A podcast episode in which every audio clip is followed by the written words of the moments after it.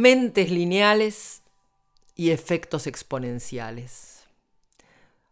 Otra vez, ¿podemos seguir pensando linealmente situaciones como una epidemia que funcionan en red y que tienen efectos siempre exponenciales?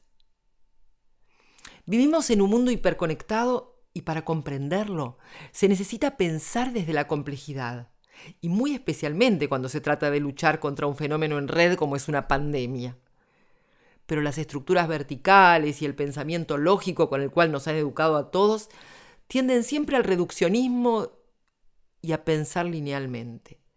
Y los sistemas lineales siempre originan un exceso de simplificación que a veces nos lleva a soluciones parciales y peor aún a callejones sin salida.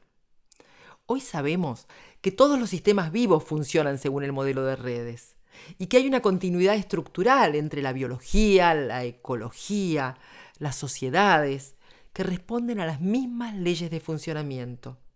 También existe una sintonía entre el funcionamiento de las neuronas, el pensamiento complejo o en red, y la forma en que se mueven los grupos humanos.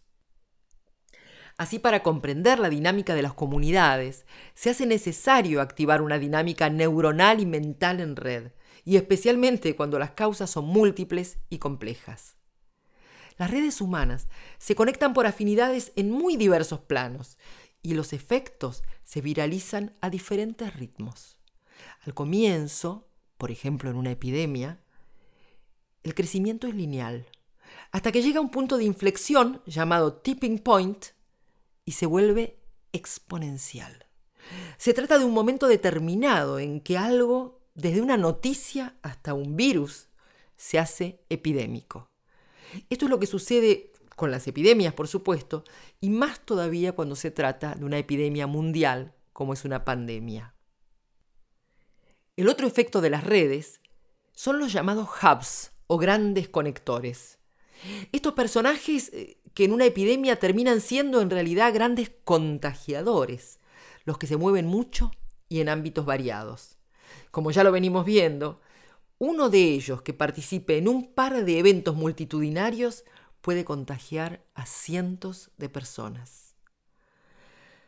Pero además vamos a tener que aceptar que aún leyendo el escenario ampliado, cada movimiento va a generar consecuencias que en parte se pueden prever y se deben prever, y en parte siempre son imprevisibles y a veces hasta paradojales.